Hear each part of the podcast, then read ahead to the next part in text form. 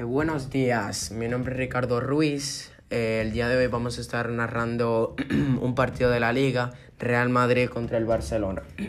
bueno, el jugador estrella salió al campo con un zapato de cada color, llamado Cristiano Ronaldo, con los, con los colores de su equipo, blancos, exaltando su presencia y intimidando a sus contrarios.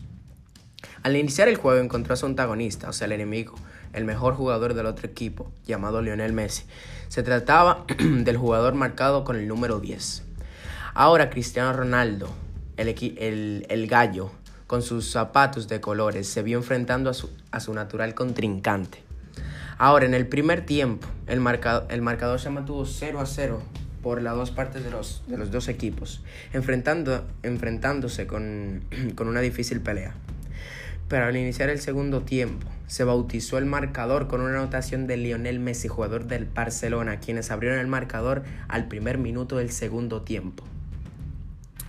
La segunda anotación se produjo a los al minuto 87, otra más de Lionel Messi, entonces el marcador se puso 2 a 0.